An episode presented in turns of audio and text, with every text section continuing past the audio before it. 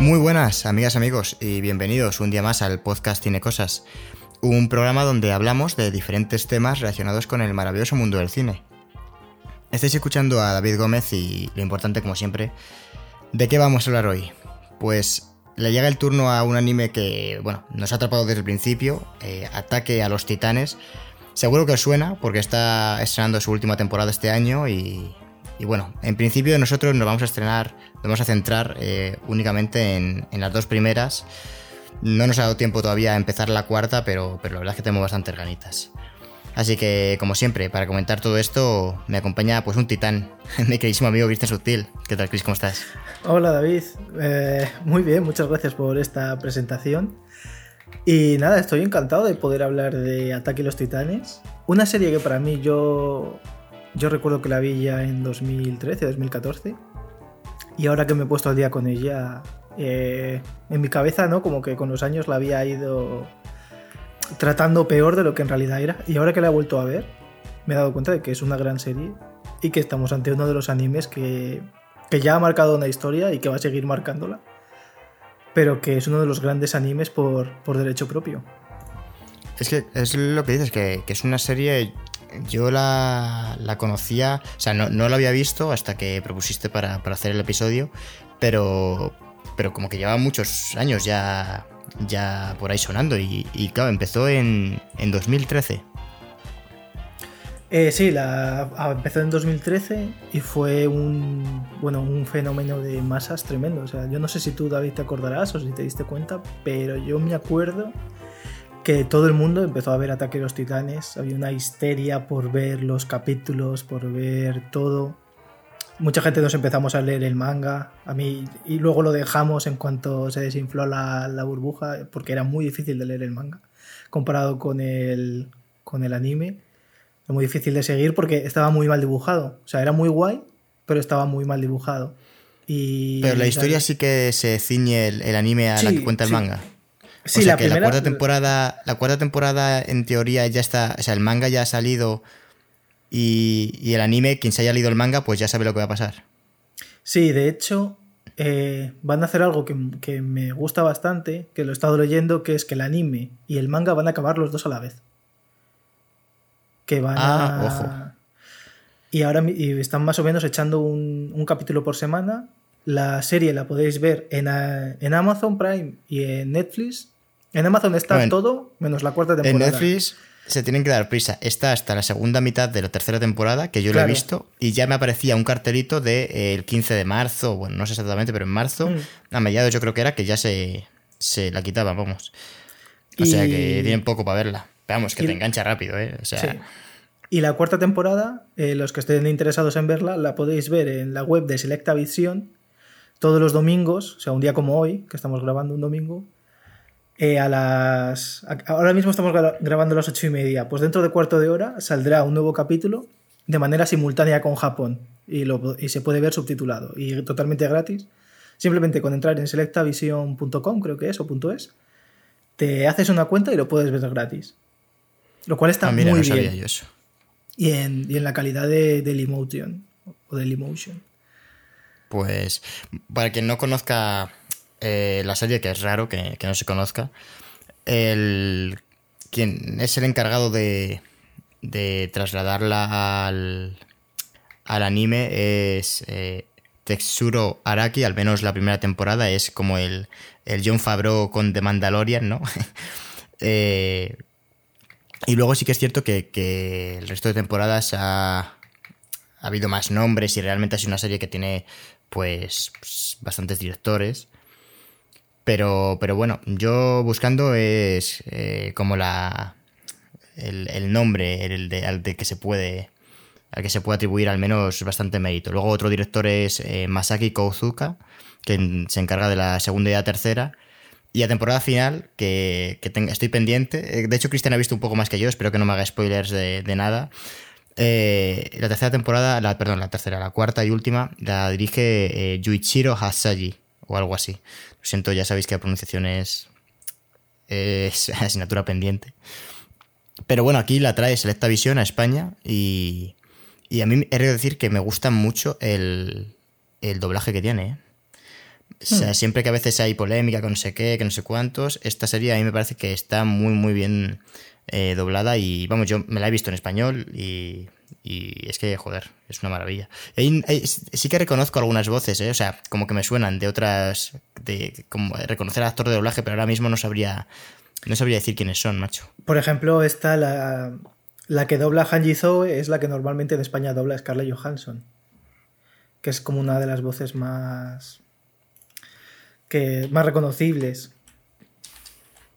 Luego, sí que es verdad que todas las voces en el doblaje español sí que son muy, muy reconocidas.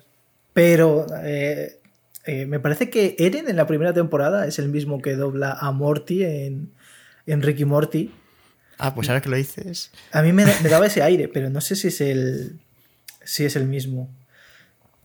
Y, Eh. y Nuria Me- Mediavilla es la que es la que dobla a Hanji Zoe, que es hija de, de Pepe Mediavilla, que es que bueno era un actor de doblaje tremendo que doblaba a Gandalf, por ejemplo. Sí, a Ian McKellen le... Sí, a Ian McKellen y a, Morgan Freeman. Bueno, nos metemos si queréis un poco ya eh, con la serie. Para quien no sepa de qué va la trama, eh, a ver, recomendamos verla, porque ya sabéis que aquí hacemos spoilers y pues es una serie que se disfruta mucho, tiene unos giros, ahora vamos comentando las cosas que nos gustan, pero, pero la verdad es que la serie creo que gestiona muy bien la información y tiene siempre incógnitas que va resolviendo y pues si las sabes pierde un poco de gracia, la verdad. Pero, pero bueno, para animaros a verla, la, la serie trata sobre que la humanidad lleva eh, encerrada en, en unos muros eh, pues muchísimos años. años. 100 Un años siglo. y eh, la serie justo comienza eh, están encerrados porque en el resto de, de- porque fuera hay titanes que, que son como súper temibles y se los comen y, y son una amenaza entonces viven como en esta especie de fortaleza gigantesca pero gigantesca es de pues es de miles y miles de kilómetros y, y de- justo empieza el tiene un muy buen episodio piloto con un titán en, los primeros segundos del, de- del capítulo. Un titán eh, rompiendo el muro. Un titán mucho más grande de los normales, porque los normales pues no podían romper el muro, evidentemente. Pero de repente aparece un titán que le llaman el titán colosal y, y revienta el muro y todos tienen que irse a, eh, a refugiarse más al centro del- de la fortaleza, porque la fortaleza está formada por eh, murallas que son circulares, son círculos concéntricos. Y entonces han tirado una muralla, pero quedan aún otras dos. Y, y bueno, así comienza. Es, es cierto que la serie evoluciona bastante. eh, hay diferencias entre la primera, segunda y tercera temporada. Aunque no vamos a entrar en las dos primeras, sí que comentaremos algo de la tercera, ya que más o menos sí que Cristian se la ha visto entera y yo me he visto pues la mitad, lo que, lo que te deja Netflix. Pero realmente tiene. Me, me gusta mucho, eh, por ir destacando ya cosas, el, el mundo que presenta, porque realmente se nota como que está muy cuidado. El, eh, hay a veces entre capítulo, entre el capítulo a, a mitad hay como una especie de que esto es muy típico en las series de cartelilla que divide el capítulo en dos, que imagino que será para meter anuncios cuando se emite en televisión. Hmm. Y, y ahí te cuenta como a veces cosillas, ¿no? Como información divulgable. Eh, las espadas estas se forjaron no sé qué. O sea, me gusta mucho que eh, se nota que el mundo es- está vivo. O sea, que, que todo, o sea, los detalles están pulidos y, por ejemplo, los ar- la- el arma que, con el que luchan contra los titanes, lo del ataque tridimensional, este, o sea, el ataque, ¿cómo se llama? El...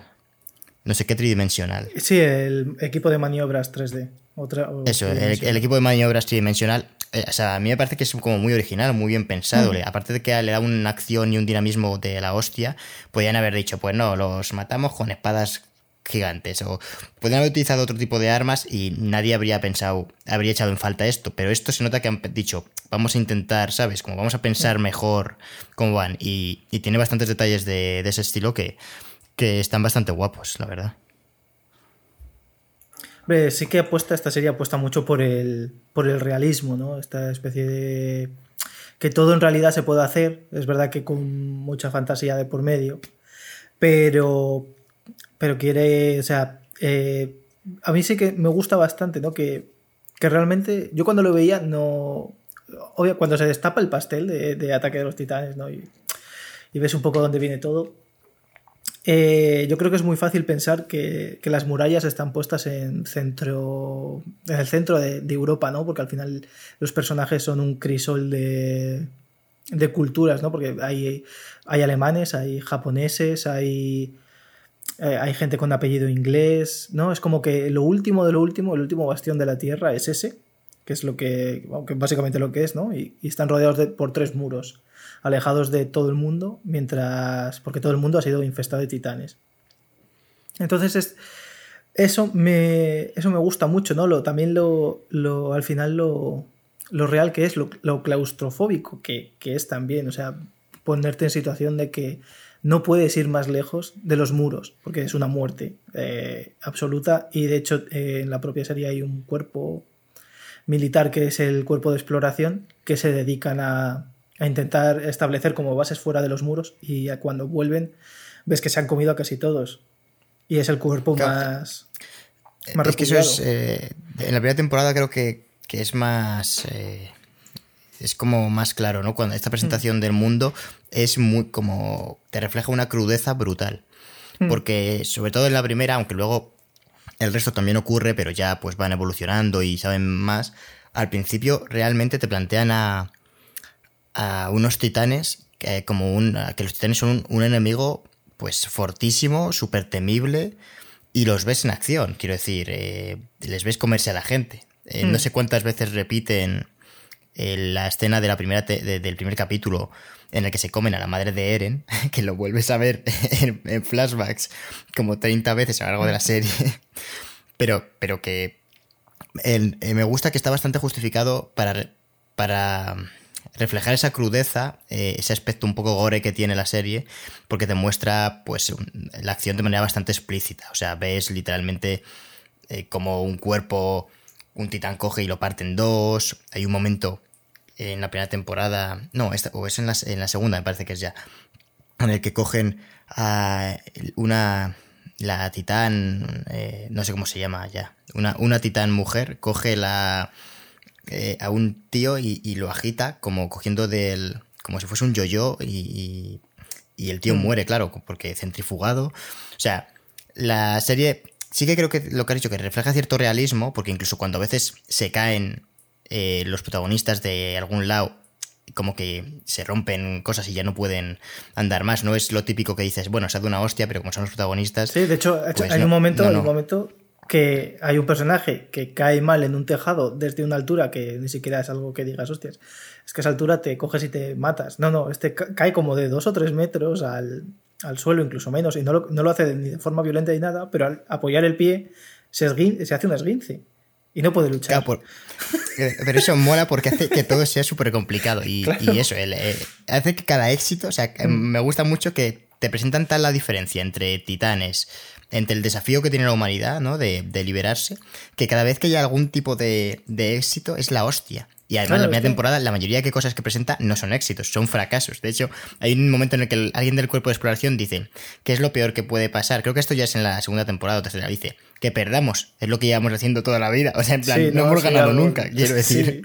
En realidad, eh, ¿qué va a pasar? ¿Lo de siempre? Pues ya está, que, pues ya está, ¿qué, ¿qué vas a hacer? A ver, eh, hay mucho dramatismo porque, claro, muere muchísima gente y sí que se siente las muertes de, las, de, de los personajes porque la serie se preocupa en no centrarse únicamente en los protagonistas, eh, en Eren o en mi casa, o bueno, van, presentando bastantes, sino que realmente, aunque Eren es el protagonista claramente, es, eh, o sea, sí que se puede decir que, reparte muchísimo tiempo en, el resto, en que todo el mundo tenga su, su trasfondo y, incluso personajes que te presentan al principio que parecen un poco el estereotipo, como hay, hay un tío que tiene el, que está medio rapado, que le presentan como si fuese el tonto. Eh, y luego resulta que tiene su trama con que su madre es en el, su pueblo, se ha convertido en un titán. Y, ya, ya le da. Fíjate que es este de los personajes que menos desarrollo tiene de los protagonistas, ¿no? De, de ese grupo protagonista, pero aún así le, detienen, le dedican bastante tiempo, ¿no? Para que poco a poco, si ese tío palma, te importe y no sea el imbécil que, pues que te da igual. Entonces, me gusta mucho esa eh, el cómo, sobre todo en la primera temporada, los titanes son mucho mejores. Y luego en las siguientes también se les ve, pero ya es distinto. Ya ahí creo que la serie varía. Claro, es que los titanes en realidad son, un enemigo que no puedes que no puedes batir. O sea, una persona sola no puede enfrentarse a un titán. Esto no es no es como Dragon Ball o no es donde un personaje, por ejemplo, pueda sacar una especie de arma tremenda que mate a los titanes, porque te demuestran que no, que las balas no les hacen daño. Si les cortas un brazo, le vuelve a crecer. Si le cortas la cabeza, incluso le vuelve a crecer. El único punto débil que tienen es un, es un punto en la nuca que si le, le cortas ahí, sí que lo puedes matar, pero aún así tiene que ser un buen corte, tiene que ser un corte profundo. Entonces es como, como que los humanos no, no tienen otra que quedarse quietos, no, no, pueden hacer nada. Y de hecho, en el momento en el que cae la muralla y, y los titanes entran, se cobran la vida de muchísima gente. O sea, pero, pero una barbaridad. Eh, además, la tecnología que utilizan, claro, para que la gente. Es casi como de la Edad Media, ¿no? O, sea. Es. Realmente es como un poco la época preindustrial, ¿no? O sea, bueno, sí, sí, sí, es verdad que, que no es tan medieval, pero pero, pero bueno, que no es tecnología de ahora, ¿no? No, no, no. O sea, la, eh, sociedad. Usan poleas, eh, usan cuerdas, caballos. O sea, no existe, mm. claro, eh, la industrialización cero patatero. Van, van a recolectar, a, cortar árboles, se dedican a la ganadería, a la agricultura. Sí, no, no, es, una sociedad avanzada como la conocemos. Ni siquiera es una. es un poco. poco retrofuturista, pero pero solo por, el sistema de equipos de maniobras 3D y todo eso. Porque, es lo más tocho que tienen, ¿eh? Sí. Y, y aún así, ¿no? Y además, me gusta mucho cómo está hecha, porque, porque las casas y todo eso siempre es la misma, es la misma arquitectura, ¿no? Y es como de pueblo, de, pueblo alemán. Con las casas, con los. De, estereotipo de pueblo alemán. Cuando lo has dicho, o sea, sí, te tengo en la cabeza un poco cómo puede ser un pueblo alemán, pero tampoco te creas, ¿eh? Si alguien no sabe, o sea, si alguien busca dónde vive bueno, al mejor jugador de Splatoon del mundo vive en un pueblo que parece este, del de Shinjeki no Kyojin. O sea, la arquitectura es la misma. O sea, eh, para que te hagas una idea, está basada. Está basado el, pueblo este en un pueblo que se llama. Bueno, una ciudad que se llama. Nording, Nordinglen, que está en Alemania. Y que es una ciudad que es redonda, literalmente redonda, y la arquitectura es la misma es muy una ciudad redonda, ¿eh? Me, gusta mucho la idea, que sea exactamente redonda. Es, redonda, rodeada de árboles. Y será. No sé, no es una ciudad muy grande, parece, parece un pueblo más bien. Pero sí, es así. sí que hablamos un poco de, de, una de las cuestiones clave. Eh, el personaje principal, Eren, que a mí me parece, eh, en la primera temporada creo que hay un par de momentos Entiendo que, los animes, pues una de las características que tienen muchos de ellos, eh, que, es vamos, que bastante común, aunque no se da siempre, por ejemplo, que hablamos ya aquí en esta. Hablamos ya del anime Cowboy Bebop, cuando vino Frances Miró y, realmente no tenía tanto monólogo interno, pero es verdad que los animes por lo general, pues sí tienen personajes que, que expresan de manera muy explícita. Eh, o a través al espectador lo que sienten, ¿no? Eh, de mm. hecho, bueno, un claro ejemplo es Evangelion, por ejemplo. ese, mm. ese, creo que es de los mm, ejemplos más claros. Y, por eso no me voy a meter mucho con esto, pero sí que creo que en la primera temporada hay un par de momentos que se pasan un poco de rosca, que de repente hay un monólogo muy largo. Me, acuerdo, por ejemplo, del cuando está el amigo de Eren, el rubio, eh, que es listo, ¿cómo se llama? Armin. Armin, eso. Armin, soy malísimo con los nombres, macho. Pues cuando está Armin, eh, hay un momento que ve morir a Eren, pero, pero no muere, eh, claramente. Pero, pero le ve morir y está autoculpándose, diciendo que tenía que haber sido él, por, pero, pero no se sabe ni cuánto. O sea, ese capítulo es que es. O sea, y luego al siguiente capítulo le ves y, y, y sigue ahí de estado que yo entiendo que tiene que ser muy duro y, y entiendo que eso lo refleja.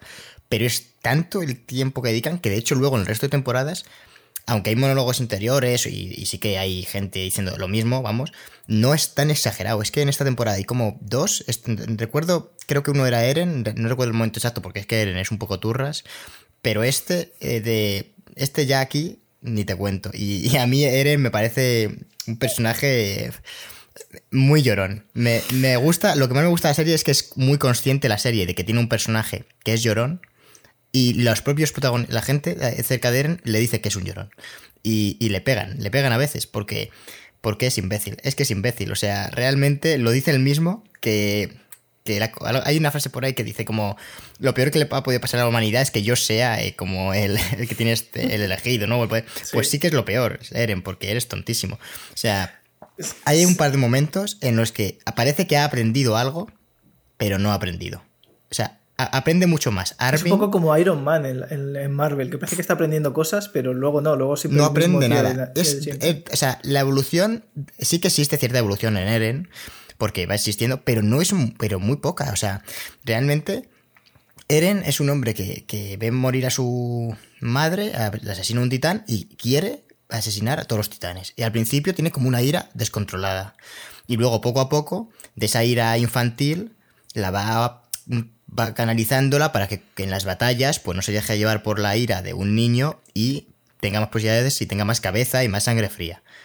Pero, pero es que luego deja de tenerla. O sea, tiene sangre fría, pero luego de repente vuelve el Eren de la primera temporada, se vuelve loco y le revientan. Y le revientan porque no gana nunca. O sea, a mí Eren me parece, de verdad, eh, comedia y tragedia a la vez porque lo ves y dices, qué tío más tonto y te da rabia pero a la vez es cómico, porque dices, es que, es que realmente, hay, un momento, es que recuerdo que está en la segunda temporada, eh, eh, le están escoltando porque van a tender una trampa a uno de los titanes en un bosque. Y le dicen, Eren, tienes que seguir para adelante. Unos tíos que son como que saben mucho más que él. Y él, pero es que si me convierto en un titán ahora, les puedo, le puedo hacer frente y no sé qué. Le dicen, Eren, haz lo que quieras, pero nosotros te decimos que no lo hagas. Hay un momento así como de dudas, ¿no? De, mm, eh, ¿hará Eren lo que debe o seguirá siendo el Eren de la primera temporada? Bien, pues en ese momento hace lo que debe. Diez segundos después vuelve a estar otra vez en el mismo dilema porque vuelve a, mirar hacia atrás y a ver al titán y dice, no, y se convierte. O sea, es imbécil. Quiero decir, Eren hace, hace caso, hace caso, pero no hace caso. Hmm. Hay que decir que en el manga, que es una cosa del anime, porque en el manga eh, es así, pero no tanto. O sea, no, no es. Muchas veces sí que está como bien. Porque es que en el, anime la sensación que te da es que el chaval es un intensito de mierda y no. Todo se lo toma muy a la tremenda. Cuidado, David, no escupas el, el, batido. Porque es muy, es muy. Es verdad, es muy intenso. Es. Hoy llueve. ¡Ah! Me, cabreo, tío. Porque es, todo lo que le sienta mal, grita. Grita cualquier cosa. Grita por todo. Entonces, sobre todo, eh, su constante. Jo, es que, es que soy, soy lo peor. O sea. Sí, su constante lloriqueo y su sí, es, lloriqueo y, ¿no? se, compadece de sí mismo. Sí, todo el rato. entra en un bucle de. Y es terrible, es que es terrible. Es que en todas las temporadas. Hay un momento en la. Esto Vamos a adelantarnos aquí. Eh, alerta paréntesis. Este es un spoiler de la tercera temporada, del principio.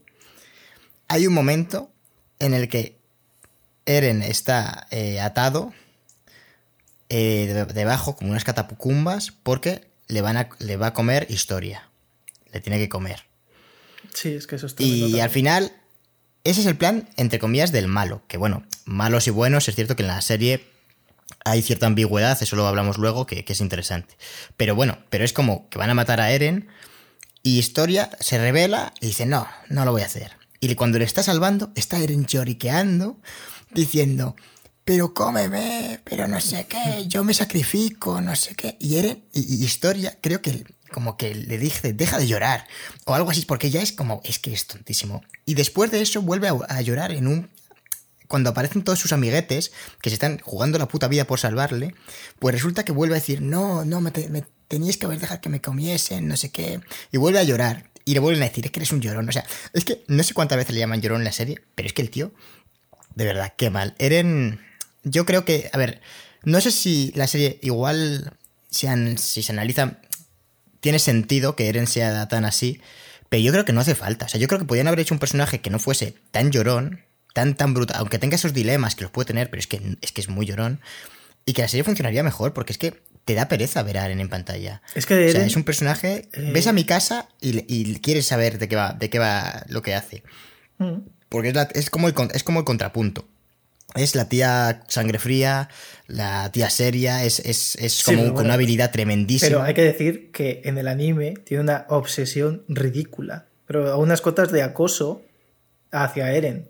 Es una Sí, cosa con, que, con que- protegerle, sí. Sí, sí, pero, pero es en, el, en, el, en el manga no es así tampoco. O sea, es como más. Ya, más yo creo que quieren Pero- dejar ahí caer. Como, es que claro, cierto, es raro porque no pueden dejar mucho caer que es como algo romántico, por- pero a la vez. A ver, no son hermanos de, sangre, pero se han criado como hermanos. Entonces sería un poco raro que luego acabasen juntos. No lo descarto, ¿eh? No, no he terminado No, de ver la serie. Yo creo, yo creo que hay un momento en el que están a punto de besarse o algo así. Y es como. Y, y no se besan porque Eren eh, se levanta y se va. O sea. Sí, Ah, bueno, sí, porque Eren es más tonto. Sí, que porque eres más tonto que un botijo, básicamente. De hecho, es que, es que, es que, básico- es que los mejores momentos de Eren es cuando alguien le atiza. Algún personaje le coge Sí, y, le, sí, sí. y le pega una hostia y, y nunca dices, hostias, aquí se han pasado con Eren, pero no, básicamente. Una de las mejores cosas de la tercera temporada es que la mayor parte de la temporada, por lo menos lo- al principio, los 12 capítulos que yo he visto, Eren se los pasa amordazado. Sí, y es lo mejor. Es, tremendo porque O sea, es, increíble verdad, ¿eh? que, que, en teoría, un personaje de, anime y estas cosas está hecho para vender y está hecho para. Pues para atraer a todo el público y para que lo veas. Pero es que aquí Eren es literalmente el, el tío que repele. O sea, nadie quiere a Eren. Nadie dice, joder. O sea, es verdad que, que con. eh, Bueno, de hecho es que tiene una frase en, la, en, el, en el final de la. Bueno, hay que decir una cosa: Eren está puto loco. O sea, pero, pero mal, está, está, está mal de la cabeza. Y esto, y esto hay que entenderlo porque, porque eh, su familia adopta a Mikasa, que es, que es, que es su, amiga, ¿no? Su, su medio hermana, digamos, que es, que es japonesa y tal. Y en el mundo de, en el mundo de Shinji no Kyojin, los japoneses son un clan muy que hay muy pocos. Y de hecho a Mikasa van a su madre y ella son, bueno, a su madre se la cargan. Y y a ella la intentan secuestrar para venderla como esclava sexual. Entonces llega Eren y mata a. siendo un niño de 8 años, y mata a los, a los secuestradores de una manera muy violenta. ¿eh? de una manera muy O sea, violenta, que es, lo, que es lo normal que haría un niño de 8 años. Un niño totalmente normal y totalmente. ¿Sabes? Porque, o sea, lo de Eren viene de antes, está el puto loco. O sea, es un chaval que nació mal. O sea, estaba loco. Sí, sí. Eh, nació con la ira. eh, Sí, sí, y sí. Es que me flipa porque eh, es que Eren, en fin, eh, hay un momento en esa escena, te quiero preguntar, porque dice, es como que, que en mi casa, como que despierta algo en, en su interior, Sí. en esa escena, en la que va, como que al ver a Eren y Eren decirle... Eren le dice que, que básicamente que le incita a matar, o sea, es así. Y eso despierta algo en su interior que te muestra así como un rayo verde o algo Sí. así. No es que no me recuerdo exactamente. Y luego eso vuelve a salir más tarde. Alguien se lo pregunta.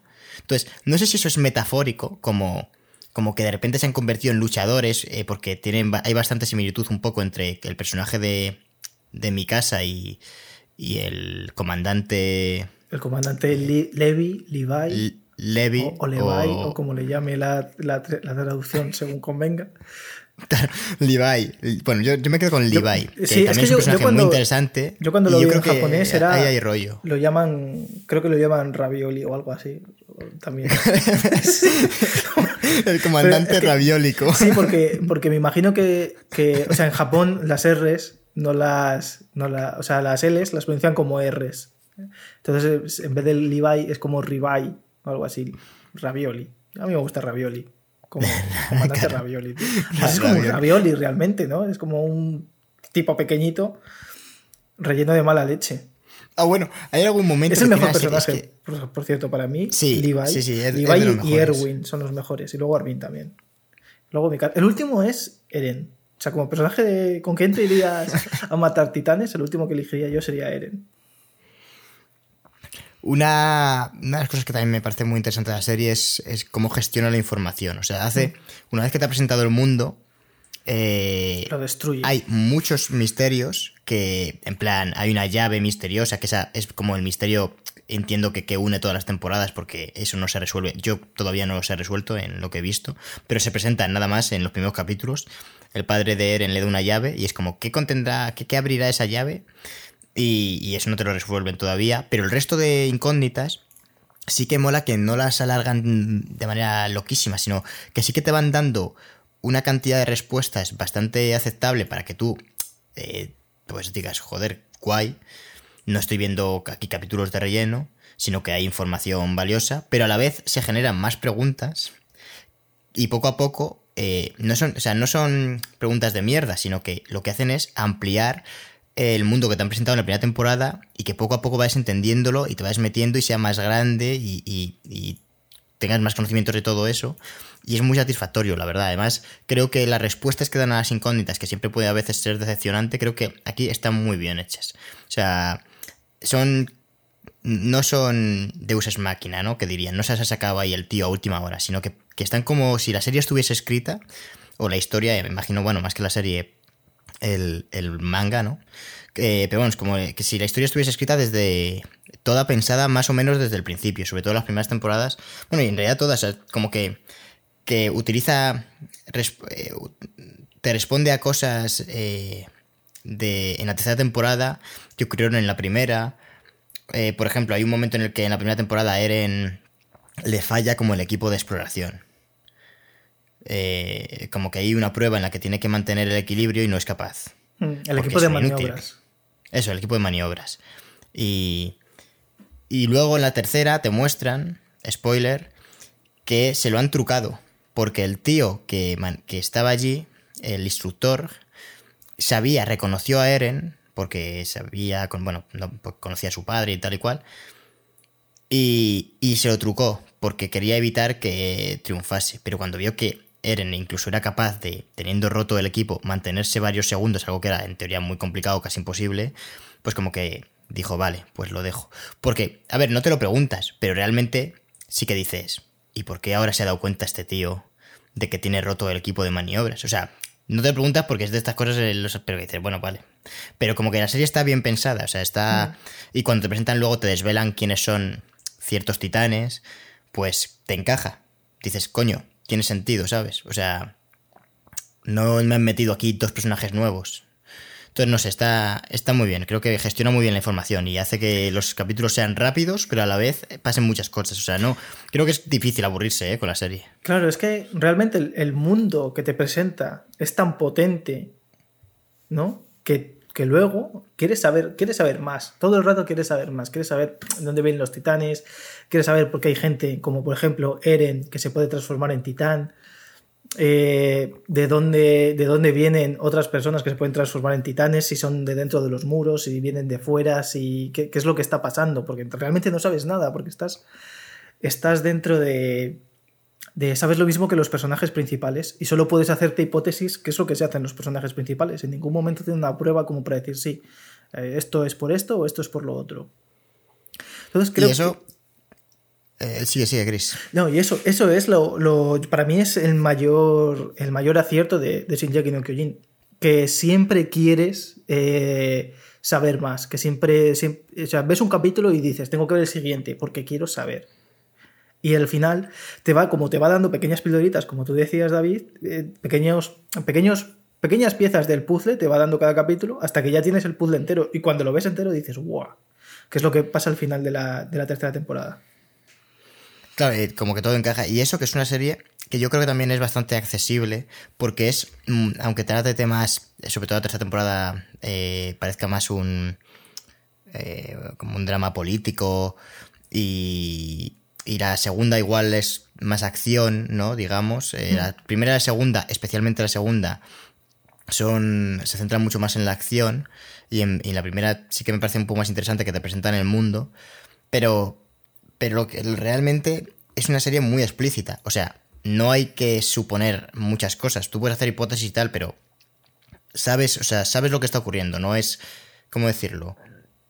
Te dicen, te dicen en todo momento todo. O sea, los personajes eh, a través del diálogo te cuentan todo. O sea, realmente es una serie en la que es difícil perderse. Sabes, o sea, los temas que tratan no están como ocultos, ¿no? Como esto en el fondo es una crítica a nivel político. No, en el fondo no. O sea, no, la serie es muy poco te lo, te lo, lanza, te lo lanza a la cara. Quiero decir, la serie te lanza a la cara que es, o sea, más, más evidente que eh, para que, que, trata las, las clases sociales, eh, que el hecho de que hay, vivan en círculos concéntricos en los que los del centro que están más protegidos sean la gente noble, la gente más con más dinero, los reyes y demás, es decir, la serie en ese sentido no es sutil, o sea, te lanza a la cara eh, todos los temas que trata, todo, todo eso, o sea, por eso creo que es accesible a nivel de que cualquier persona que la vea la va a entender. O sea, no, no va a decir, ah, pues yo no interpreté esto. No, no hay mucha interpretación. bueno, no eh, te iba a decir, David, que. Por lo menos lo que yo he visto. Sí, claro, hasta donde tú has visto hay, pero. Eh, hasta la tercera. Bueno, tercera, mitad, mitad de la tercera. Es que en la tercera temporada, al, final de la tercera temporada, pasa algo, entonces te enteras de cosas, y, y hay un momento donde se junta antisemitismo con con... Bueno, son, son, muchos, hay como muchos conceptos que sí que pueden llegar a confundir a la gente. Porque aunque también estoy leyendo críticas que, por ejemplo, Shinjeki no Kyojin incita un poquito al, al fascismo y al militarismo de la, de la gente, y porque al final no los protagonistas no dejan de ser soldados y eso, pero, pero a mí me parece todo lo contrario por, poner un ejemplo, porque aunque una peli sea bélica, las mejores películas bélicas, el mensaje que llevan es profundamente antibelicista. Y en este caso, sin Jackie no Kyojin, el, mensaje que lleva es profundamente antibelicista también. Claro, pero eso es lo que a mí me sorprende. O sea, realmente que alguien interprete eso, o sea, joder, justo lo contrario que lo que yo, decía, ¿no? de, de, es difícil interpretar la serie porque, te, o sea, tú sabes, por ejemplo, hablas de que hay gente que no interpreta como que que puede alentar al fascismo. Mm. Pero si realmente el... O sea, la serie no... Eh, como que la...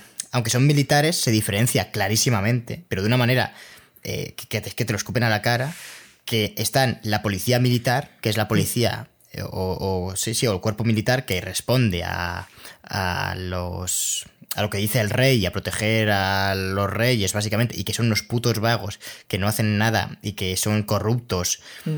Eh, que, dices, podían no haber dicho que eran corruptos. Quiero decir, pero no, no, la serie, para que digan, para que no te quede claro, o sea, para que el espectador sepa que esa gente es, es mala, es gente que eso, que no es, que en sus valores eh, son ellos mismos, tocarse los cojones, eh, ser, conseguir poder para ellos, y ese egoísmo puro pues te lo muestran. En plan, este es corrupto y te muestran claramente cómo aparece traficando con alguien. O sea, que decir, es que te, insulten, lo echan a la cara. Entonces, yo creo que claramente no o sea, incita al revés, incita a la subversión. Lo máximo que te puedo decir en, ese sentido es lo del rey, que sí que lo de que pongan una reina para que sí. eso. Tal, eso es lo que sí que yo te que puedo entender que igual ese es el mensaje de hecho, que un poco De hecho, bueno, es que, es que enseñé aquí que los militares dando un golpe de Estado.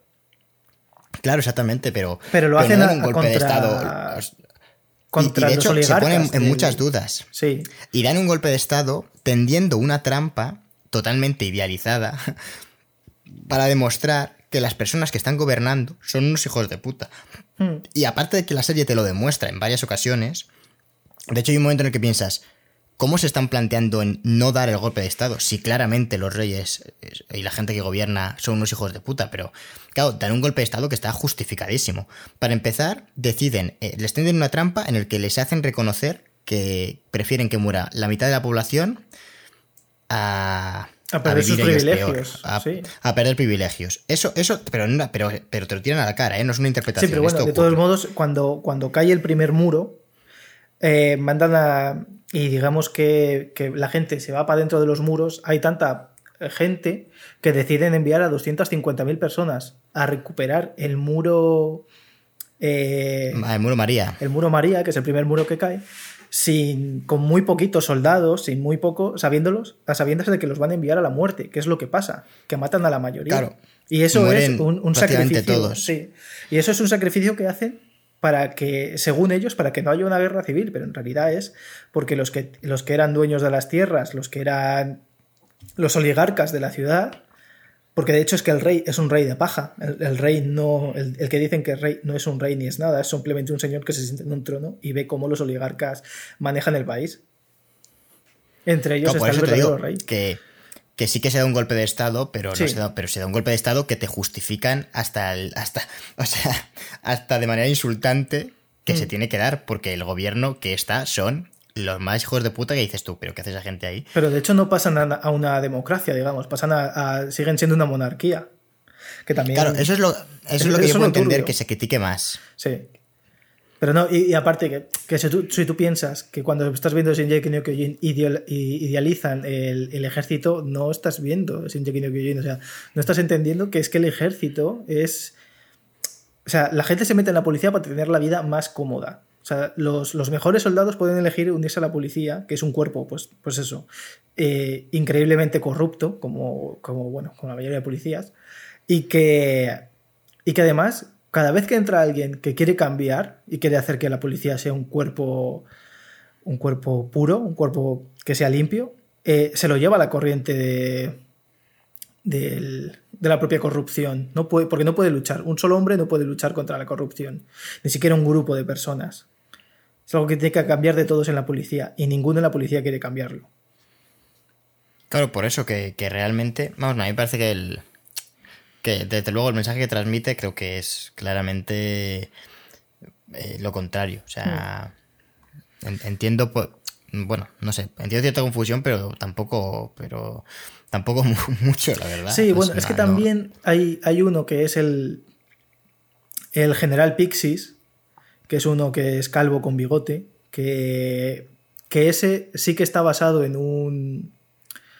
que de hecho lo puso el tío en su blog, que estaba basado en un...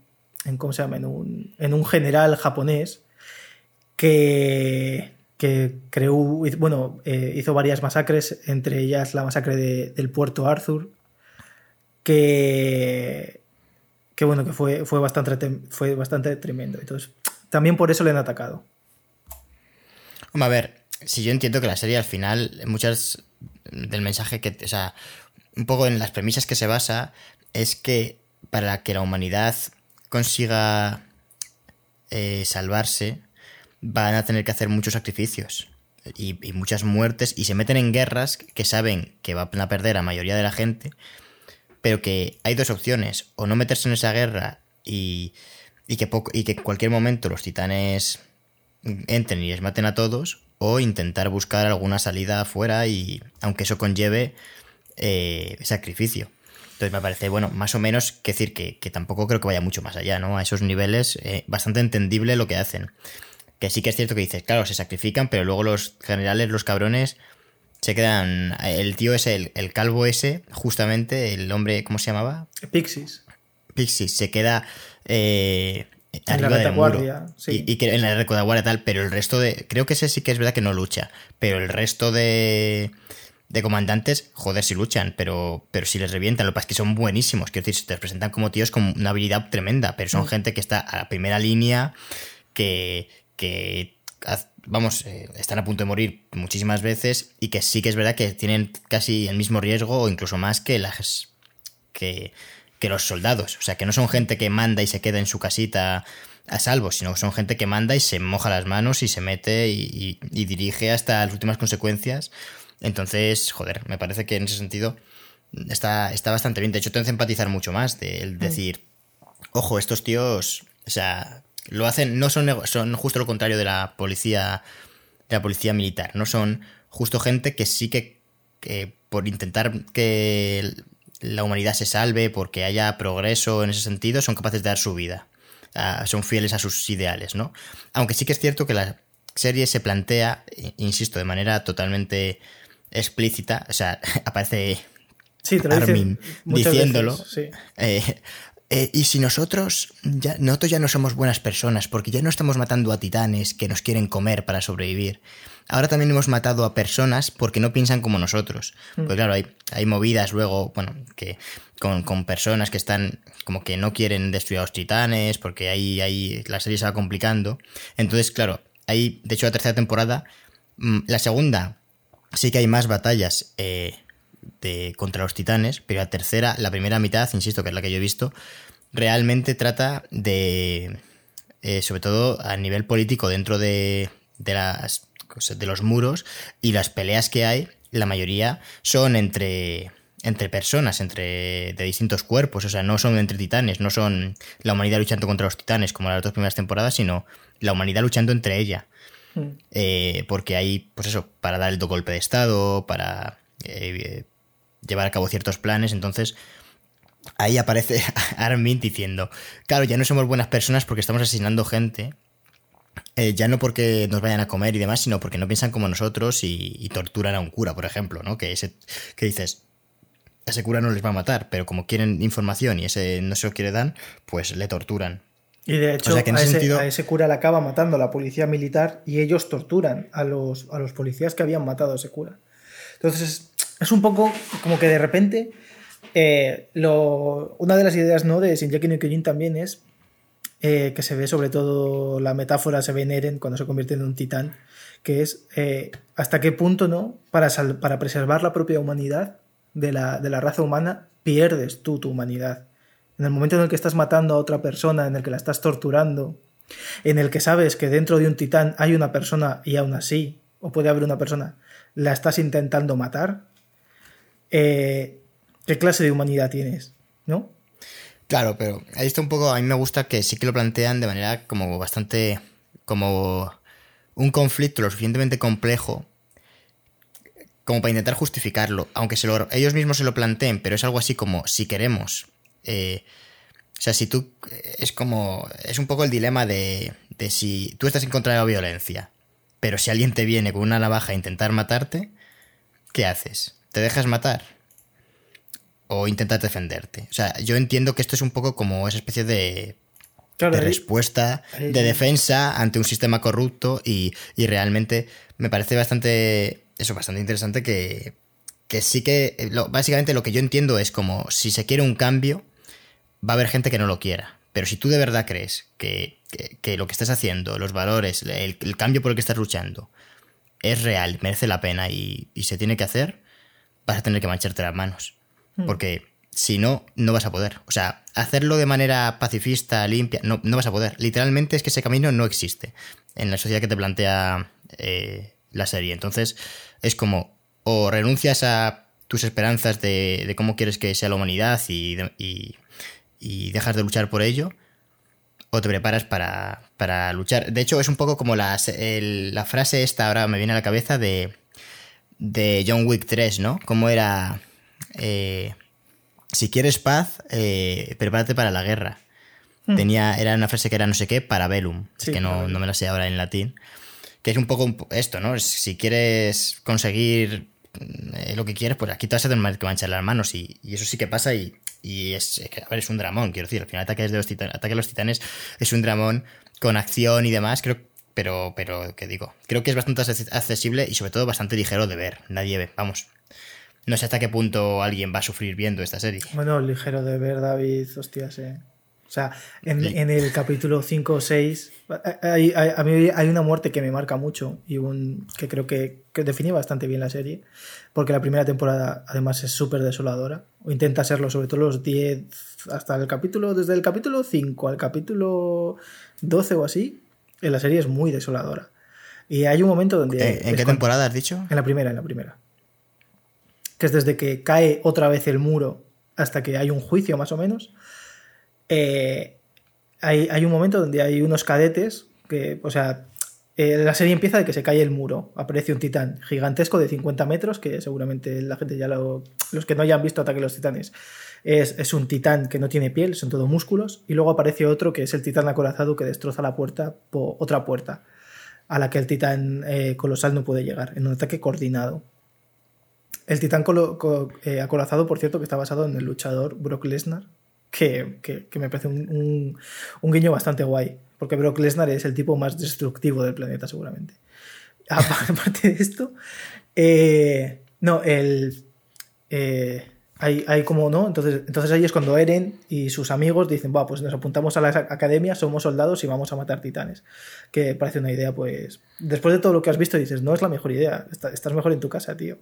Pero eh, entonces, hacen un, ves a un montón de gente, porque es verdad que hay muchísimos personajes, están las, ellos son los cadetes de la 104, y cuando de repente hay un momento que es súper gracioso, pero además no, no, no quiere ser súper gracioso, pero a mí me pareció súper gracioso, que es un momento en el que Eren está como subido a la muralla y está diciendo, guau, ahora ya somos eh, adultos, nos hemos graduado, somos los mejores y ahora estoy esperando aquí al titán, a que venga el titán colosal, que se atreva a venir, venga, que tenga dos cojones. Y de repente el titán colosal, cae un rayo y el titán colosal aparece detrás de él. Es, a mí me pareció súper gracioso en el momento. Me parece uno de los mejores giros que tiene porque no te lo ves venir ni de coña. ¿eh? No, no. Tú te crees que la serie, muchas veces te crees que la serie eh, sabes lo que va a pasar porque dices, vale, se están preparando para la batalla. Pues en el siguiente capítulo va a haber la batalla. El siguiente tal. Y de repente te da así y dices, no, no, no. La batalla empieza ya. y aparece el puto titán ahí. Es muy buena. Esa estuvo muy bien. Tiene giros bastante eh, guays que, intentan romper con, con, lo que parece con expectativas. En ese momento el titán vuelve a romper la puerta, vuelven a colarse titanes y en ese momento ha, habido un momento, hay como unos momentos antes, anteriores a eso, donde hay unos cadetes que son. que están como empezando a salir. Y lo que pasa es que dos o tres capítulos después te das cuenta de que la chica está intentando como reanimar a su novio. Y la chica está llorando y le pide a uno de los personajes, le dice, por favor, ven, ayúdame que lo llevo diez minutos intentando reanimarle. Y el otro personaje que está totalmente desolado, que es Armin, que acaba de ver cómo se comían a Eren, un titán por su culpa, le dice, pero ¿qué estás intentando hacer? No puedes reanimarle, le falta la mitad del cuerpo. Y ves exactamente la silueta y ves que exactamente un titán se lo ha comido y la chica está totalmente desesperada por reanimarlo a una persona que no va, que no puede vivir porque lleva ya seguramente 10 minutos muerta. Y ese me parece uno de los momentos más duros y que se lo pasan por alto, que dura, muy poco ese momento, pero es como para que veas ¿no? cómo está esa gente mentalmente. Porque todos los que viven dentro del muro mentalmente están fatal. A ver, si retiro lo de que era igual ligera de ver. Eso lo voy a retirar.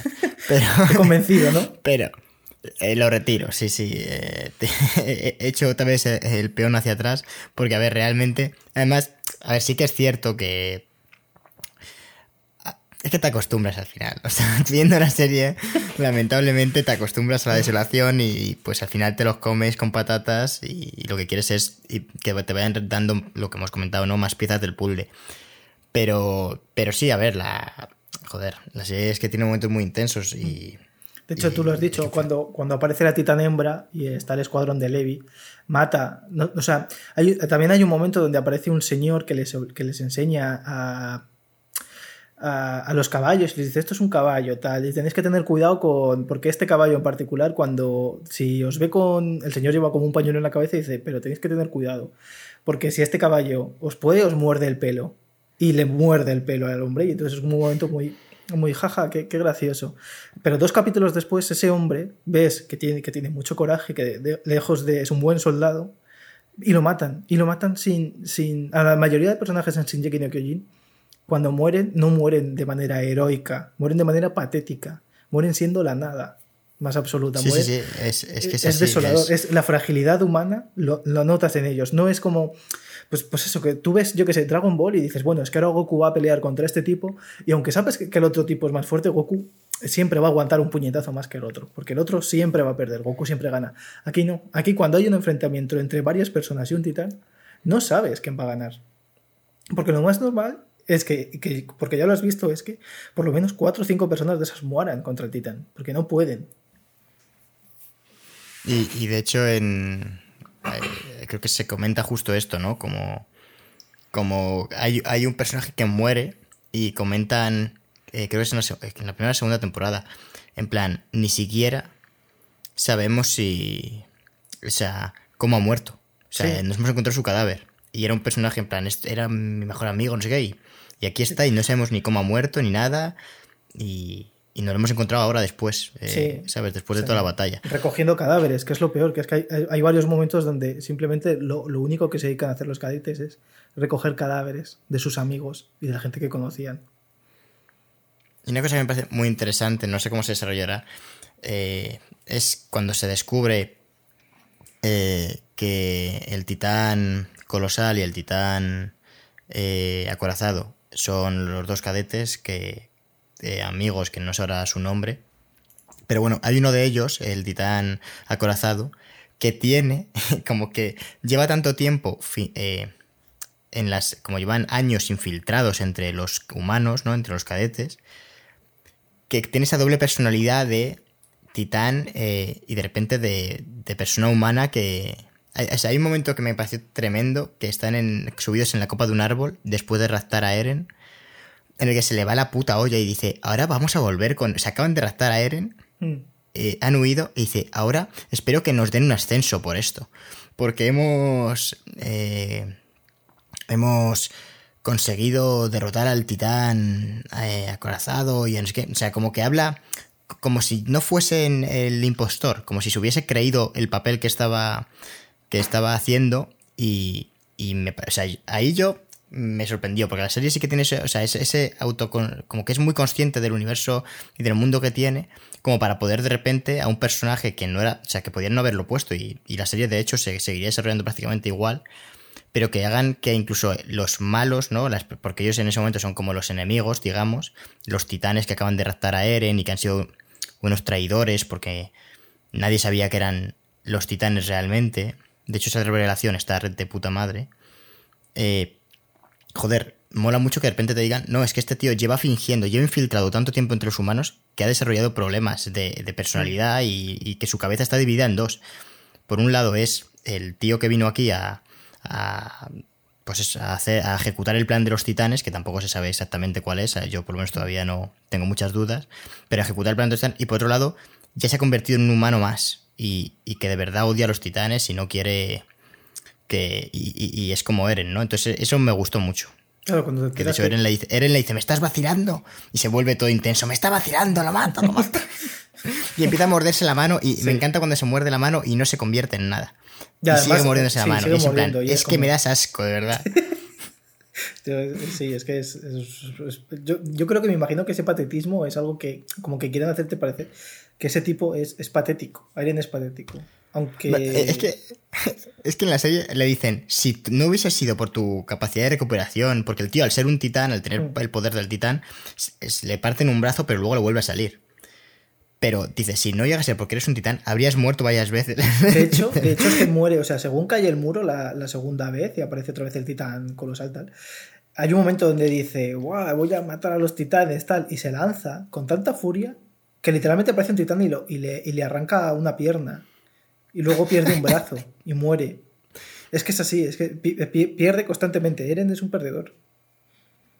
Por lo menos pero es un perdedor también por, por eso, porque, porque está aprendiendo, pero tan poco a poco ese compadece tanto de sí mismo Hmm. mm. que en lugar de ser eso, mentalidad de tiburón, gruglu, pues coge y, y, y, es lo peor. O sea, es, es mentalidad de, de llorica, de, de, ay, es que tenía que haberlo hecho bien. Claro. Dejadme aquí, me sacrifico. Cuando le dicen, si sale mal este plan, eh, te dejarás comer por el por, bueno, por un titán gigantesco que hay en la tercera temporada. Mm. Dice él sí. O sea, para, la situación da igual. El caso es que le preguntan, ¿te sacrificarías? Y es como, sí, sí, yo me sacrificaría, tal. Y todo el mundo le mira en plan, oh, qué valiente. Como que qué valiente es un mierda. Seguramente en ese momento diría, me sacrifico, uff, pero en mi casa, pero mis amigos. No, pero y es al que, final no lo haría. encima, o sea, es que encima, no- esto no es lo peor, es que eh, sus amigos le dan igual. O sea, él ni Solo siquiera le llega un importa momento su en ira. que. Sí, es un momento en el que solo lucha por. Dice, Buah, voy a matar a los titanes porque mataron a mi madre. Porque un titán se comió a mi madre. Y mi padre no tengo ni puta idea dónde está. Ah, Así que doy por hecho que se lo comió un titán. y entonces. Me gusta lo poco sutil que es ahí también la serie. O sea, el- sabes perfectamente que el padre de Eren está, está vivo y, y está metido en algún embolado. O que, o algo. No, bueno, no que está vivo, pero que. Porque ya sabemos que, que no. Pero, pero sabes que el padre de Eren es súper importante. Y la serie lo único que se dedica es a ignorarlo. Sí. Dice, sea. vamos a ir al, al- vamos a ir al, al sótano de Eren. Que en realidad pueden ir al sótano súper fácilmente porque, porque hay murallas. ya. Y, y, y, joder, si vas a un trozo de muralla donde no haya muchos titanes, subes y luego ya vas andando, digamos, ¿no? Hasta que a lo mejor tardas días, o a lo mejor tal. Pero puedes hacerlo, no, no es muy descabellado hacerlo. Pero en esto no, en esto quieren ir hasta el puto punto exacto en línea recta por el sitio por donde más titanes hay, que es por donde han entrado. Y encima luego cuando, cuando llegan dicen, Buah, aquí no hay titanes, de puta madre. es que me parece algo brutal, digo, vale. Y luego ya, o sea, y la cosa es ir al sótano. Y el sótano, como tal, no hay una gran revelación. O sea, también pero tampoco quiero hacer spoilers. No me, no me lo jodas, no, Cristian, que yo no lo he visto todavía. de hecho, en el, sótano descubren que no hay nada. No, es broma. eh, pero, pero también sí, es como mucho. El, el McGuffin de la serie es ese: es, ir, hay que ir al sótano de Eren. Y tardan tres temporadas en ir al sótano de Eren a ver si hay algo. Y, y o sí, sí. Por lo menos en la primera lo entiendes. En la primera dices, mm. vale, no tienen la capacidad de ir, pero en las siguientes sí. En las siguientes que, es que tienen. Las... Los caballos son más rápidos que todos los que todos. Eren se puede convertir en un titán y ya cuando mm. quiera puede ir. Se puede ir Eren solo realmente. Sí, de, bueno, me callo. Pero el, el, hecho es que hay un momento donde. O sea, a mí la segunda temporada me parece que es la peor. Primero, porque creo que es muy corta. Y creo que tampoco pasa nada. Porque todo lo que pasa en la segunda temporada es como, es como lo que pasa en un día entero un día y una noche. Y, y, las revelaciones y eso, es verdad que a mí me dejaron más bien frío que, que decir, wow, es que ahora resulta que estos tipos, sobre todo, sobre todo Reiner, que es el titán acorazado, eh, es verdad que ese personaje es guay y que siempre está ayudando a los demás, pero eh, la serie de nuevo es muy poco sutil y te enseña quiénes, antes de tiempo ya te han enseñado quiénes son los otros dos titanes y quiénes son los aliados. Y te das cuenta de quiénes son si ves la primera temporada y estás muy atento, te puedes dar, te puedes dar cuenta. Pero hay que estar muy atento, ¿eh? Yo... Sí, hay que, hay que estar bastante más atento. Yo no lo sabía. O sea, yo la, si la ves, si la ves dos veces, claro. De hecho, o sea, de dices, hecho David. "Ah, amigo. De hecho, David, cuando estaba viendo Ataque a los Titanes, me dijo, Buah, seguro que el titán colosal es el padre de Eren o algo así. Creo que me dijiste. y yo, uy. Casi. Fallé, fallé por muchísimo. que de hecho el padre de Eren eh, tampoco es tan importante. O sea, cuando te cuentan la historia del padre de Eren, dices, Buah, vale, o sea, es importante y tal para, para la historia, pero realmente es un, es un puto Mindundi más. En, en, en, es, una, es, un, es, una, pieza más claro, de es que al principio yo me esperaba que el padre de Eren en realidad fuese. O sea, claro, yo me monté la película entera en mi cabeza y dije, seguro que la serie al final lo que hace es que el padre de Eren es el que está detrás de todo esto y enfrenta al padre de Eren con Eren. Claro, lo y típico. ya está, se cierra el círculo. Eh, va a vengar la muerte de. ¿Cómo hiciste? ¿Cómo? Ya me imaginaba yo a Eren gritándole al padre: Mi madre ha muerto.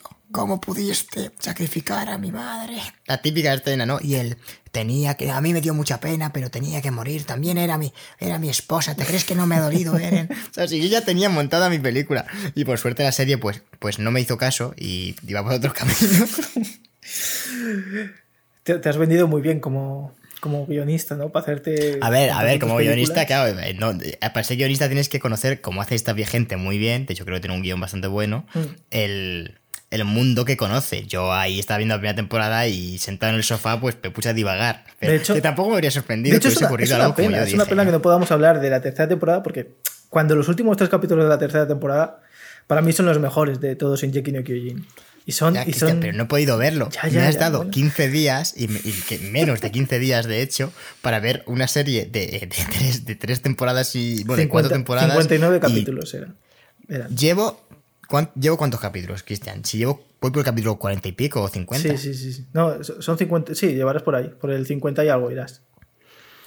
Pues eso, que no. Que si me habría. Si me la voy a ver. Eh, Yo, ma- yo es mañana posible sale que este hoy podcast, empiece la cuarta. es- Pero ¿Qué? que es posible que yo hoy empiece la cuarta porque sí que es verdad que he ido enterándome de cosas y me, y me está gustando por dónde van los tiros.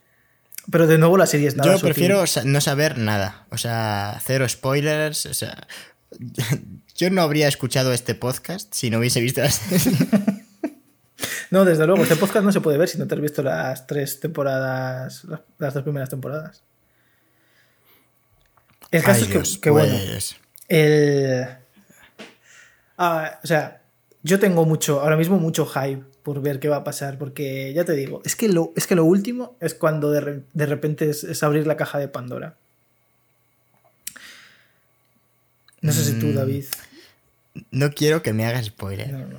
A ver, tampoco hay mucho spoiler. Solo mueren un par de personajes importantes. eh, descubren que. Descubren todo el pastel y la serie. ya- Sé que Eren no va a morir. Por desgracia para nosotros, no. Pero la última frase de Eren es de puto loco otra vez. O sea, Otra vez, o sea, pero pero, pero- pero en plan de que todo, todo el mundo lo está pasando bien. Y de repente él señala como un, un sitio y dice, mira, si vamos allí y los matamos. O sea, así en plan de, de, de, de- de la nada, ¿sabes? O sea, todo el mundo está en plan, ¡guau, bien, qué bien! Que ya nos estamos librando de los titanes, no sé qué, tal.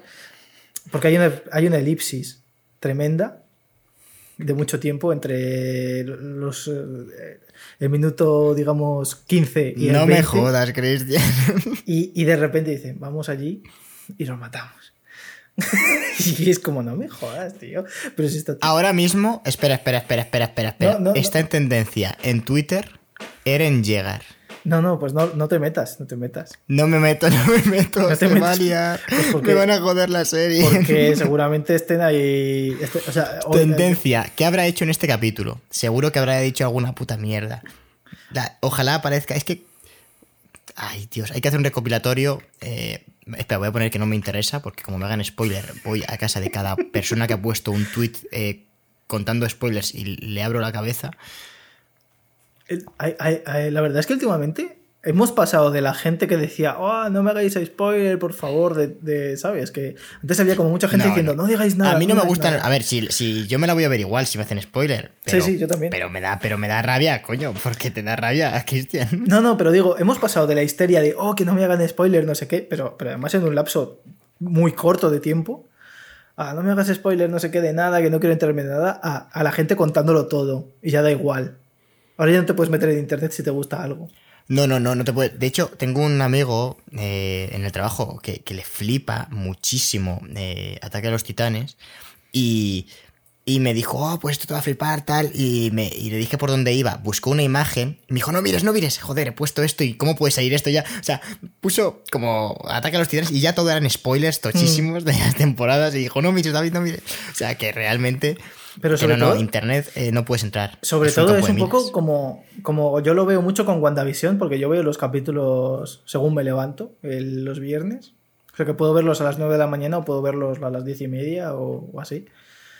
Y, y joder, antes había mucha gente que se quejaba al principio de los spoilers y luego ya es todo el mundo haciendo memes de ello. O sea, de lo que A pasa en el capítulo. Si nosotros seguramente hayamos, eh, si revisan la hemeroteca de los podcasts, estoy seguro de que en algún momento, seguramente tú, de hecho, habrás dicho algo así como, la gente que se queja de los spoilers me dan igual o algo así. No, no, no, a mí, a mí luego- además- a mí es más, yo digo una cosa, a mí la gente que se queja de los spoilers me cae mal. Claro, pero, pero yo ahora te estoy diciendo que no me hagas spoiler. Ya, por eso, pues que te jodan. te lo he visto. Sí, no, pero, yo, pero, Cristian, pero, que- pero yo creo, no, pero yo creo que hemos pasado de, de ni antes mucho ni ahora tampoco, ¿sabes? Que, que la gente no. Pero, pero es una falta de empatía brutal. O sea, yo lo digo porque la gente es en plan de no, no quiero ver el tráiler de una película porque la película, porque me hace spoiler. Y es la sinopsis tampoco te lo lees. Y los carteles. Hombre, a o sea, ver, no, hasta ese nivel no llega. Claro, o pero, sea, pero es que el nivel de, de, de- de histeria de la gente ha llegado a ese punto de no, no veo, los, no veo el tráiler porque me hace spoiler la peli de los Vengadores. Y digo, tío, ¿sabes? Que te vas a ver una peli de los Vengadores, que tampoco es que vayas aquí a... Y yo me vi los trailers de las películas de los Vengadores. Claro, pero hubo mucha te gente que no, hubo mucha gente que no, y mucha gente que no quería saber nada y tal. Que entiendo que si hecho, la peli está en cines... trailers están modificados para engañar al espectador, con escenas que luego ni siquiera salen. Claro, es que encima de eso, ¿sabes? Y, y yo qué sé, y, y ahora la gente, en plan, no sé. No, me hace gracia que hayamos pasado pues exactamente a eso, a, a de repente ahora hay que hacer memes de todo. Y, y- hay que hacer memes de todo lo que pasa en el capítulo y no sé qué, y hablar de ello. Pero es verdad que me A ver, a mí parece... me parecería bien eh, que se hable de ello. Es que sí que molaría, pasa es que esto es impos- imposible, pero yo sí que agradezco cuando te dicen, oye, aquí vamos a hablar del último capítulo de tal, pon spoiler. Mm. Pero cuando de repente me trago un- una noticia de un medio, medio conocido de cine que me aparece en Twitter, que literalmente en el capítulo, o sea, en el título, te, te- te está haciendo un clickbait, pero que a la vez te, te, te revienta como un spoiler de una serie, pues me jode. O sea, prefiero que te ponga algo, entre comillas, spoiler, pero que no te ponga en el capítulo. Pues al final el asesino es tal, cabrón, cabrón, que le ha salido ayer, que ha salido ayer el capítulo. Es que, es que me estáis jodiendo. O sea, no es que estés hablando de Ciudadano Kane, ¿sabes? Claro, es que estás claro. hablando de algo que salió ayer, que literalmente la mayoría de gente que está en internet y se cruce esta noticia no lo va a haber visto. Y si lo quiere ver, pues ya le acabas de joder. Entonces sí que hay, sí que hay noticias que tienen un poco de mala hostia, que al final lo que buscan, pues no sé qué coño es, pero, pero si es cabrearme, pues lo consiguen. Es verdad, es verdad que, está fatal el, las webs de cine y todo eso aquí en España de noticias están fatal porque al final todas las noticias son. La mayoría de noticias son una puta basura, pero tremenda. Pero es que lo entiendo. yo entiendo que es un poco por el clickbait, el sobrevivir en internet y tal. Que es basura, ¿eh? es, generar basura, y generar contenido basura. Basura. Y que muchas veces de tres párrafos de una noticia solo vale uno. Y bueno, pero ahí, eso es de verdad. A ver, es verdad que ellos son periodistas, porque nosotros al final también hacemos un podcast en el que igual de una hora pues se podía resumir en 20 minutos. Pero, nosotros no también estamos aquí por, por, el, por las risas y, por otro. Yo creo que la gente que nos escucha nos escucha también por, por disfrutar y por escuchar nuestras angelicales voces, pero no creo que sea solo por la información que damos. No, es que nosotros, de hecho, cuando damos la información está ya desfasada y, muchas veces, ¿sabes? Porque, porque lo mismo nosotros grabamos un podcast que luego sale 15 días después. Entonces lo mismo decimos, intentamos, intentamos que se haga bien, es decir, intentamos hacer un podcast medianamente de algo de calidad, Cristian, dentro No, pero me refiero, me refiero a las noticias que podamos dar. Pero, a ver, sí, pero no jugamos mucho la carta de las noticias. O sea, nosotros no, somos un podcast de actualidad. desde luego, si fuéramos un podcast Porque seríamos de desactualidad. o sea, un podcast de actualidad. Eh, últimos episodios. Psicosis, eh, Ciudadano Kane. exactamente. Pero de hecho nosotros últimos estrenos. últimos estrenos. O sea, bueno, el último lo hicimos de Godzilla, que bueno, ahí está una peli por salir, pero, pero no va a salir nada. Creo que el próximo es de WandaVision, que ahí sí que andaremos más, más finos con los spoilers. Me tengo que ver. Además he renovado hace poco lo de la suscripción esta de Disney. Está barato Disney Plus. Hombre, sí, pero yo reconozco que no veo. O sea, después del Mandaloriano no he visto nada. Le he renovado solamente. WandaVision he visto yo. Pero... La, yo la he renovado para ver la WandaVision para el mm. podcast, pero una vez que hagamos WandaVision, seguramente me la quite, porque yo con, con Filming, que además Filming, esto es interesante, nunca damos noticias, pues ahora hay una noticia. Eh, filming em, eh, dijo ya hace unas. hace varios días que iba a empezar a producir sus propias eh, pues sus propias series, sus propias películas, no sé exactamente por dónde van a empezar, pero igual que Netflix produce contenido, lo siento Scorsese por decir contenido, eh, pues también... Está pegando patadas al, ordenador ahora. Está ahora Scorsese, cabrón, David, cabrón, que eres un cabrón. Contenido para ver en eh, móvil. Me, he leído el este de Scorsese, que yo estoy convencido que mucha gente, esto pasa mucho, que que no se lo leen, y realmente, a ver, no, tampoco creo que haya que volverse muy loco, que la mayoría era eh, una. trataba sobre Fellini. O sea, no trataba. O sea, no he hecho un artículo para atacar a, Netflix ni nada. Eran dos frases que mencionaba en un parrafito. Oye, el que llamen a todo contenido es un poco mierda porque al final tararí y que los algoritmos de Netflix decidan qué ves según tus gustos, pues eso hace como que se limite todo y, que al final sea como una especie, como que decidan lo que ves eh, en cuanto a algoritmos y no... A ver, es un poco contradictorio porque siempre ha habido filtros, ¿no? Aunque antes no existiesen los algoritmos, existían distribuidores que decían qué llevar a pantalla, qué no llevar, qué tal, o sea... pero bueno. Te estás llevando la contraria a Scorsese. Sin, entrar, de eso va este podcast ahora. Le estás llevando la contraria a Scorsese. O sea, ahora, no, no, no, pero sin, sin, entrar a valorar lo que decía Scorsese, el, creo que tampoco era, o sea, que no era para tanto. Que era, es que yo vi un montón de noticias en plan Scorsese contra Netflix otra vez, no sé qué.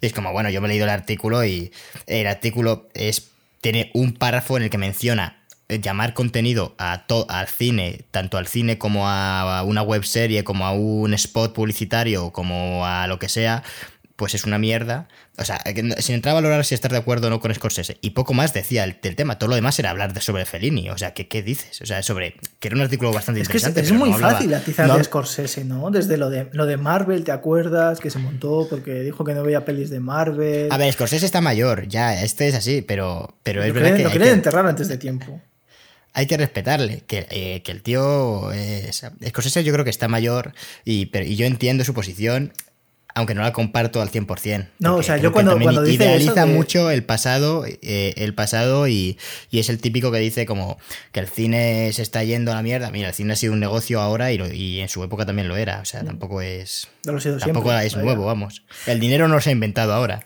No, pero te voy a decir, es verdad que llamar contenido a las películas. Es que entonces, ¿qué, qué, qué es, ¿qué es Scorsese? ¿Un creador de contenido? Ese, ese igual el Rubius que, ¿no? el, que, el, que, Martín Scorsese, por ejemplo.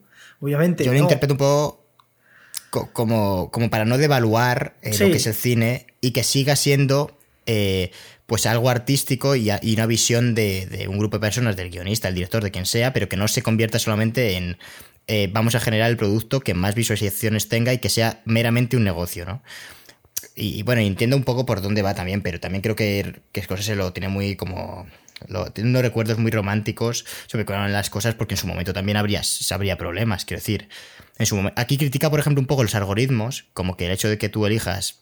Eh, o sea, de que Netflix te muestre, que es verdad que a mí no me gusta cómo está Netflix, por ejemplo, en la de pantalla. Hecho, de hecho, el algoritmo de Netflix a mí todos los días. Mira, a mí una de las cosas que más me gusta de Filming es que explorar su contenido da mucho más placer, porque tiene muchísimos eh, listas que creo que no las hacen algoritmos, los hacen realmente personas y, se nota, o sea, se nota, porque es que yo las listas que me meto en Netflix es que eh, me da la impresión de que hay menos pelis de las que tienen en el catálogo, hmm. porque me recomiendan todo el rato lo mismo, todo el rato, y yo le digo que no, o incluso cosas que ya me he visto infinitamente, y luego tengo que meterme en páginas externas a Netflix para ver si, en plan, qué películas de este director hay, hmm. o tal, o porque como que no te, no sé, las recomendaciones, está, eso está mal hecho, está hecho yo creo que, pues para que veas que siempre, siempre me dice lo mismo. y por gustos, mis, cojones, porque, porque las cosas que me dice, por gustos están mal hechas. es, como, es como que te enseñan lo está mal hecho el explorador. te enseñan los últimos estrenos de Netflix y las series que son de Netflix. No te enseña más. O sea, es así, es, siempre es lo mismo. Nunca es, ¿sabes? Como, han metido estas pelis en Netflix. Pues Yo he veces que me han dicho, esta peli está en Netflix. Y digo, no jodas. Y cuando he buscado y visto que estaba, digo, no me ha salido en nunca. esta película. Y no es, y no es que haya, la hayan metido ahora, sino que hay películas que tienen ocultas en, el sentido de que o la buscas tú concretamente en el buscador o no te las van a mostrar. Y la verdad es que. Y da un poco de rabia. La verdad, es que Pero bueno, pero eso, que Scorsese ya. Eh, que, que, en su día también había problemas de distribución, o sea, problemas que en su día también el contenido no lo decidía el público como quería, sino que también había ciertos esos filtros, ¿no? Ciertas personas que acaban decidiendo que se emite, que no se emite, que se hace, que se hace. esto ha ocurrido siempre. Siempre que haya dinero de por medio va a haber gente por ahí metiendo mano, ¿no? Pero, pero vamos, más allá de. Más allá de eso, tampoco creo que se tenga más importancia en ese sentido, ¿no? Es que, es que es lo que digo. Me leí el. Me leí. Fui a buscar el artículo porque pensé que el artículo estaba dedicado a como una crítica contra. ¿Y qué cojones? Si se llama Il Maestro. el, el jodido artículo, porque va, porque va de Fellini. es que, es que yo cuando lo leí dije, ¿qué, ¿pero qué dicen? Por eso, que son dos parafines. Bueno, vamos a volver, eh, bueno, vamos a volver, pero ya no hay mucho que decir más de Ataque de los Titanes, ¿no? Pues no, la verdad es que no. O sea, así como pros y contras de Ataque de los Titanes, pues yo diría como pros el, mundo que tiene. Ahora resumimos todo, ¿no? el desarrollo, el desarrollo de los personajes y tal. Y como contras, lo poco sutil que es. Bueno, la banda sonora está muy bien, de Ataque a los Titanes. No hemos hablado nada de la banda sonora, pero la banda sonora es, tremenda. Y, está, acompaña mucho. La animación es tremenda. La animación es tremenda, eso te iba a decir. De hecho, se nota, se nota bastante mejor a lo largo de pasan las temporadas. ¿eh? Mm.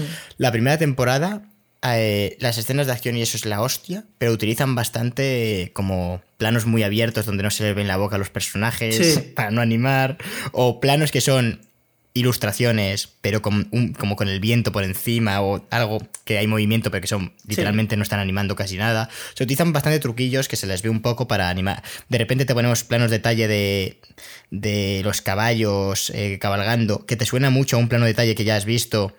Y, y, que resulta que así nos ahorramos eh, animar a 40 caballos. Eh, o sea, Esperamos, que es verdad que luego se nota que el presupuesto ha ido aumentando porque la última temporada es, que están. Las escenas de acción están brutalmente animadas y eso que tiene. La segunda temporada tiene, por ejemplo, bastante movida, como en 3D. O sea, juntan eh, técnica tradicional con 3D, ¿no? No, y en la, tercera temporada, en, el final, hay mucho, hay muchísimo 3D. De hecho, hay un 3D, hay tanto 3D que de hecho dices, uff, yo hubiese hecho esto en 2D.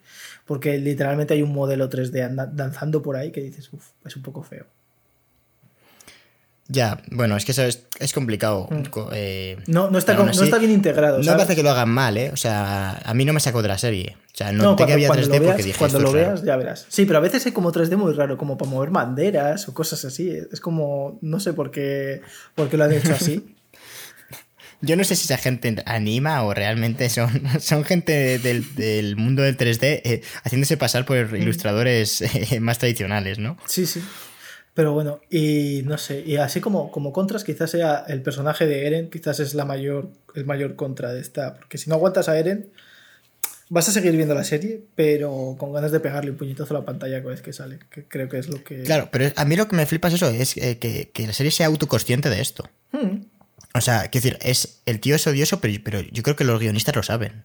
Porque los personajes se lo dicen. O sea, hay personajes que le dicen más o menos, das asco, Eren. O sea, que llorón eres, ¿sabes? Y, y entonces yo creo que es, es lo que me sorprende, que, que como ya lo han asumido, ¿no? Entonces no sé, igual, igual eso, la serie no funcionaría igual de bien. Si tú dices que en el manga no es tan llorón y funciona, pues no lo sé. Pero bueno, eh, Del manga- sí, del como manga que contras decir- es Eren. Del manga hay que decir que creo que en el año 2014 fue el manga más vendido, que realmente no, no parece como algo muy. un logro muy, muy, muy grande, pero es que en realidad, como me parece que One Piece había vendido los 4 o 5 años anteriores, era el más vendido, y los 4 o 5 años siguientes ha, ha seguido siendo el más vendido. Eso es para que nos hagamos un poco la idea del pedazo de boom que tuvo Shinjeki no Kyojin. Y de hecho aquí en España los derechos me parece que se hizo Selectavision con ellos, pero Movistar lo, lo empezó a emitir en, en cerrado. Fueron ellos los primeros que dijeron, Buah, vamos a, a emitir Shinjeki no Kyojin. Llegaron tarde, como, como siempre pasa, ¿no? Al final, al final llegaron muy tarde y ya todo se había como desinflado un poco. Pero bueno, creo que está, creo que está bien. Si nadie ha visto Shinjeki no Kyojin y lo mismo no se ha enterado mucho del podcast, pues, pues a lo mejor se lo pone a ver y, y lo va a disfrutar bastante. Si sois de los que habéis venido pues para escuchar un poco, un poco un resumen y lo que pensamos de ella, pues espero que os guste mucho la cuarta temporada. Y nada, yo creo que ya, David, yo no tengo nada más que decir. Sí, no, yo tampoco. Creo que, que es, el resumen es ese que nos ha gustado mucho. Y yo creo que ya hemos soltado, ya ha sido la típica charla ahí hablando de la serie que... Sí, creo que a lo mejor hubiese Es- sido mejor hablar de ella ya en su totalidad cuando se haya acabado, cuando se hubiese acabado. Bueno, tú tuviste la idea de hablar sí, con sí, ella ahora. Cristian. ¿Qué te. Esto, es, esto es Ataque a los Titanes parte 1. Luego ya hablaremos de la cuarta temporada. Es que realmente la tercera temporada es la más interesante a nivel argumental, a nivel filosófico, político. O sea, es, es para hablar- molaría, podríamos buscar a alguien, como ocurrió con Frances Miró, Hmm, que seguro que hay alguien que maneje de esto, que esté escribiendo algún libro de Ataque en los Titanes o algo. hmm. Ah, pues mira, sí, podemos hacerlo. No sé, podemos mirar, a ver si podemos hacer uno más adelante, eh, cuando esté todo, ya la- todas las temporadas hechas y, y, bueno, pues, pues para profundizar un poco más, ¿no? Pero bueno, nos apetecía hablar de Ataque a los Titanes, es lo que hemos hecho, para eso tenemos este podcast y esperemos que, que lo hayáis disfrutado. Como siempre, eh, daros las gracias a todos los valientes que, que nos hayan escuchado, que hayan llegado hasta aquí, que ya van pues casi una hora y veinte. Y cuéntales, Cristian, si se han quedado con ganas de escucharnos, de seguirnos, dónde estamos, eh, dónde pueden buscar cinecosas. Pues podéis encontrarnos, podéis buscarlo en, en Google, en Bing, en, en vuestro explorador de internet favorito. Pero si, si no, pues podéis. eh, nos podéis encontrar en, en YouTube, que es eh, Cinecosas. En Twitter, que es Cinecosas eh, guion bajo. En Instagram, que es arroba Cinecosas. Y en. Bueno, realmente en Evox Cinecosas. Realmente si buscas Cinecosas, te aparecemos en cualquier sitio. Estamos, Spotify, esto Spotify, todos lados. Apple Podcast, nada, en- en- pero bueno, en Twitter e Instagram sí que... En Instagram subimos unas fotillos así guachis, la verdad. Sí, la verdad es que sí. Me curro, me cuesta. damos poco la turra. Es- Estamos solo, ponemos muy pocas cosas. Sí, la verdad es que, somos gente mí- selectiva. A mí, no, ah, claro. A mí me gustan las cuentas que dan poco la turra, realmente. O sea, ya tienen algo- menos repercusión, como nosotros, Pero no son unos pero a la vez son fieles a sus valores Claro, de, pero- de contenido, de contenido de calidad, o, o al menos bueno de calidad, de contenido. de contenido y punto. Bien. Como diría Scorsese, eh, contenido de que me gusta. Es que, es que- no, o sea, ser, ser un puto turras por Twitter, por Instagram o por cualquier lado es lo peor que se puede ser. Nada, muchísimas gracias a ti por Ah, invitarme a tu ya se llaman un montón de veces, ¿eh? que vienes a nuestro programa. Ya, es que eres un pesado. Siempre te. Eres Bueno, un pesado y no tengo nada que hacer. Nos esperamos en la próxima. Hasta otra.